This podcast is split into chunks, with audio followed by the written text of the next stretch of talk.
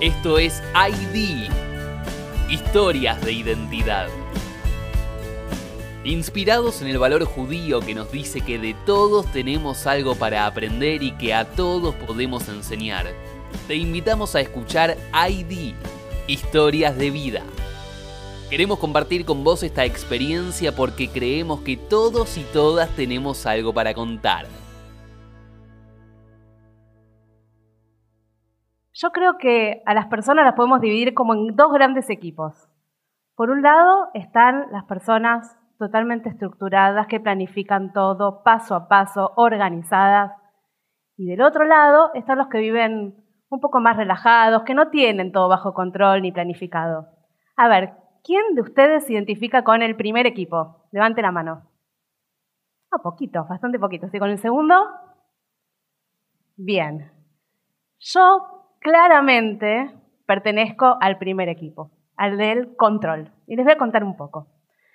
El año pasado, en febrero del año pasado, estábamos preparando con la familia una mudanza. Habíamos vivido 14 años en nuestro departamento y había que levantar todo para mudarnos. Ustedes saben que las mudanzas son complicadas, cajas, cajitas, cajones enormes, que la ropa. Estábamos en plena tarea, toda la familia, ordenando cosas, hasta que de pronto encontré una caja de eh, papel color madera que me dio curiosidad. La abro y encuentro un libro cuadrado, de tapa dura, con unos bordes color bordó y un candadito. Era mi diario íntimo. El diario que escribí cuando tenía 10 años. En el medio de la mudanza y del calor infernal, paré todo, dejé todo y me senté con tranquilidad a leer el diario. Yo me acordaba que había escrito el diario hace un montón de años, recordaba momentos, pero tenía mucha curiosidad de ver que había escrito 30 años atrás. Me, senté a leerlo. Ahí había anécdotas, vivencias, cosas normales de una nena de 10 años. Pero lo que más me sorprendió es que ese diario estaba lleno de planificaciones. Planificaciones, listas, planes, de todo, de lo más diversos. Por ejemplo, tenía planificado en detalle qué tenía que llevar el primer día de clases, qué tenía que poner en la mochila, cómo tenía que estar armada la cartuchera. Tenía planificado qué tenía que hacer si me peleaba con tal o cual amiga, qué tenía que contestar, qué no tenía que contestar, cómo tenía que actuar. Había listas enormes de eh, cómo tenía que estudiar, qué tenía que hacer cuando vuelva a casa, los apuntes que tenía que tomar. Estaba lleno de planificaciones.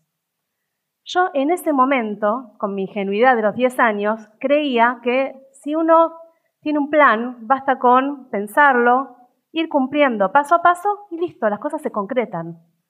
Por supuesto que a medida que fui creciendo, la vida se encargó de contradecirme. Por ejemplo, el día que conocí a mi marido. El día que conocí a mi marido fue el día menos pensado. Era un día de febrero también, hacía muchísimo calor. Yo estaba estudiando para un examen, estaba estudiando medicina en ese momento y tenía un examen al día siguiente de bioquímica que a mí me resultaba muy difícil, así que tenía un estrés terrible. Eh, había estado toda la tarde estudiando con, mis compañeros y me llamó una amiga para decirme que la verdad es que no tenía pensado hacer un cumpleaños, pero que a último momento le pareció una buena idea y que por favor, que vaya, que sabía que tenía el examen al otro día, pero que vaya. Imagínense, yo, todos nuestros amigos en común estaban de vacaciones, era febrero, yo tenía el examen al otro día, lo que menos tenía ganas era de ir a un cumpleaños donde no conocía a nadie y aparte siempre fui bastante tímida. Pero por alguna razón me puse lo primero que encontré y fui. Y cuando llegué al cumpleaños, sin conocer a nadie, mi amiga ah, me dijo, ¿por qué no te sentás ahí al lado de mi hermano que justo conoció a dos chicos hace poquito en un viaje al sur? Y así fue que conocí a mi marido. Si lo hubiera podido planificar, no hubiera salido de esa manera, seguro. O, por ejemplo, un día que estaba caminando un sábado a la noche, saliendo, y de pronto me encontré con un compañero del club que no veía hace un montón de tiempo, que cuando me ve, sábado a la noche, me dice, menos mal que te encuentro, estaba pensando en vos, qué suerte que te veo acá, porque tengo un trabajo para ofrecerte. Bueno, ¿qué trabajo será? Ese trabajo que me ofreció era para dar clases de hebreo dos veces por semana a chicos que no tenían, que no iban a la escuela judía y que querían reforzar, aprender un poco el idioma. Ese fue uno de los trabajos más hermosos que yo tuve. Tuve la oportunidad de trabajar con mi hermana, que es algo raro, generalmente uno no trabaja con los hermanos, y fue un trabajo inolvidable. Si yo lo hubiera planificado, nunca hubiera salido de esa manera. También hubo momentos donde me frustré porque las cosas no salían como yo quería. Eh, a lo largo de mi vida perdí seres queridos que por supuesto no estaban en los planes. También me pasó como médica pediatra de acompañar a las familias, a los chicos, por momentos muy difíciles, pasar situaciones de mucho dolor y de mucho sufrimiento, que les aseguro que no estaban en los planes. Eh, la vida me mostró que no se puede tener todo, todo bajo control. Mientras estaba pensando en eso y metida en mis pensamientos, volví a mirar el diario. ¿Qué escribiría yo en el diario 30 años después? ¿Qué haría si yo escribo mi diario hoy? ¿Qué me gustaría que tenga? Me puse a pensar. Y la verdad es que me gustaría que tenga planes, que tenga sueños, que tenga deseos, pero esos planes seguramente serían planes flexibles, planes abiertos, planes imperfectos. Pero lo que más me gustaría es que en ese diario pudiera estar escrito todas las vivencias y todas las anécdotas cotidianas, esas pequeñas cosas mágicas que nos pasan todos los días.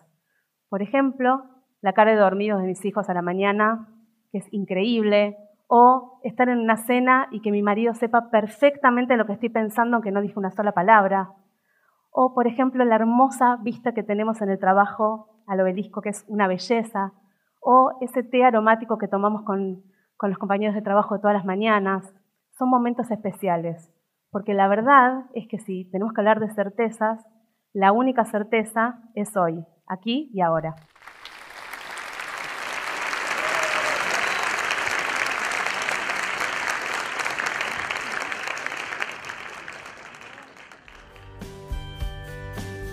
Si te gustó esta historia y crees que puede hacerle bien a otra persona, podés compartirla. Te invitamos a visitar nuestra página web idla.com.ar y a seguirnos en nuestras redes sociales. Facebook id.la, Instagram id.latm. Para escuchar todas las charlas del programa, suscríbete a nuestro canal de YouTube, ID Identidad y Diversidad.